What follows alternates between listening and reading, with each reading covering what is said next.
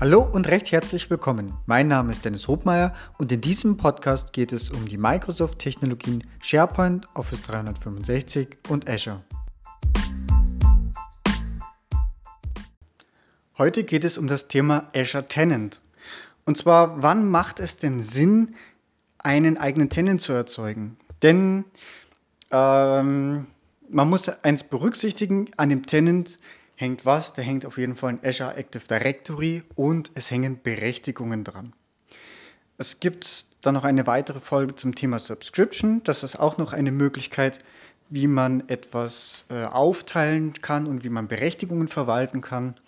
Aber Tenant ist eigentlich die größte, größtmögliche Einheit, wo man die Azure-Umgebung abkapseln kann. Und zwar also Beispiel 1 ist, wir haben den Office 365 Tenant, haben bis dato auch nur Office 365 verwendet.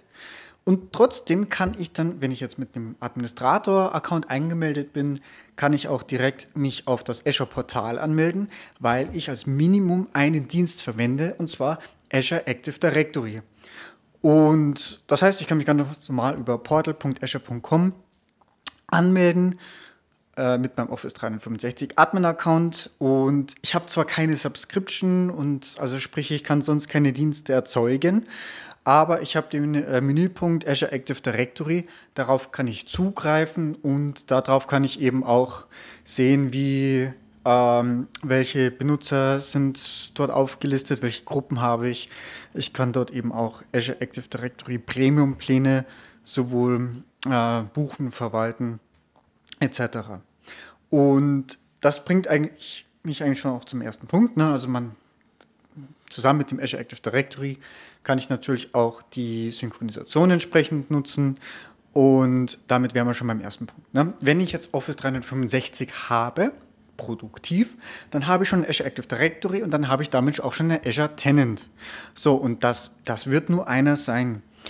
Und wenn ich das eben so einsetze, dann kann ich natürlich in all meinen Azure-Ressourcen die gleichen Benutzer und Gruppen verwenden, die ich eben auch aus meinem ähm, Tenant, Office 365 Tenant gewohnt bin, oder eben aus meinem On-Premises Active Directory ähm, eben ja, verwende und verwenden möchte. So, jetzt kann es natürlich sein, ich möchte natürlich auch testen oder eine Testumgebung, eine UAT-Umgebung. Und spätestens dann macht es Sinn, dass ich eben auch einen Test-Tenant erzeuge. Und das machen wir mit Office 365 auch. Wenn wir hier eine Testumgebung einrichten, erzeugen wir auch einen eigenen Tenant. Damit verbunden ist aber auch wiederum indirekt ein eigener Azure Tenant, das heißt auch wieder ein eigenes Azure Active Directory. Und das kann ich natürlich auch sehr gut nutzen, wenn ich sage, äh, gewisse Funktionalitäten Klar, die kann ich immer im eigenen produktiven Tenant testen. Für manche Sachen äh, lohnt es sich aber wirklich, die vor einem Testtenant zu testen.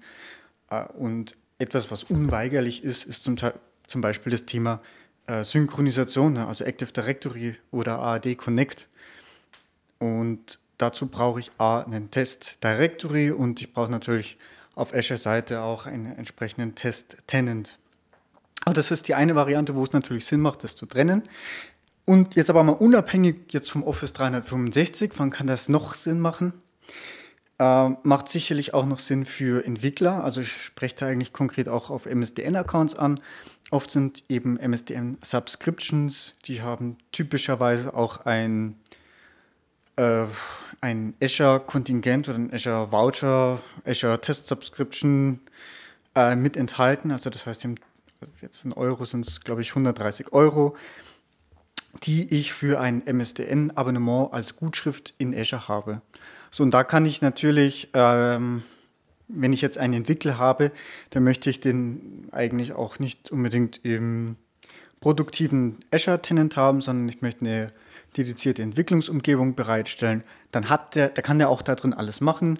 Es, das Guthaben ist auf 130 Euro eh beschränkt. Das heißt, selbst wenn er vergisst, irgendwelche VMs zu stoppen oder irgendwelche Dienste, die kostentechnisch explodieren, ja, ab 130 Euro ähm, werden die Ressourcen einfach gestoppt und ab dem nächsten Monat sind sie dann wieder zur Verfügung. Aber auch die Themen ne, eben mit Azure Active Directory und Co. Er hat seinen eigenen Tenant und kann da wirklich komplett spielen und hat eine komplett eigene Spielwiese. So, und da macht es natürlich auch Sinn, dass ich einen eigenen Tenant erstelle. Was dann darüber hinaus noch möglich ist, auch wenn ich jetzt sage, okay, ich habe jetzt zum Beispiel 10 MSDN-Accounts, ich habe noch eine Test-Subscription und möchte trotzdem in die ganzen Accounts mit meinem Unternehmensaccount zum Beispiel zugreifen können, äh, dann ist es so, dass ich zwar den Tenant, es gibt immer nur einen Owner, das heißt, der muss zwar schon mit, einen, mit einer entsprechenden eigenen ID auch erzeugt werden, verwaltet werden, aber ich kann da drin trotzdem andere Accounts berechtigen. Das heißt, ich kann, wenn ich jetzt sage, okay, der Entwickler hat seine MSDN-Subscription und ich habe meine Test-Subscription von Office 365 und dann habe ich natürlich noch meinen produktiven Tenant und ich möchte das alles drei zumindest mit dem gleichen Account auf die Sachen zugreifen können, dann kann ich das natürlich schon auch darüber berechtigen und in den Tenants auch externe E-Mail-Adressen in dem Fall oder externe Accounts auch mit aufnehmen und berechtigen. So, dann dürfen die auch da drin verwalten. Und ich sehe das dann auch rechts oben im Azure-Portal, da kann ich dann entsprechend auch auf die Tenants umschalten.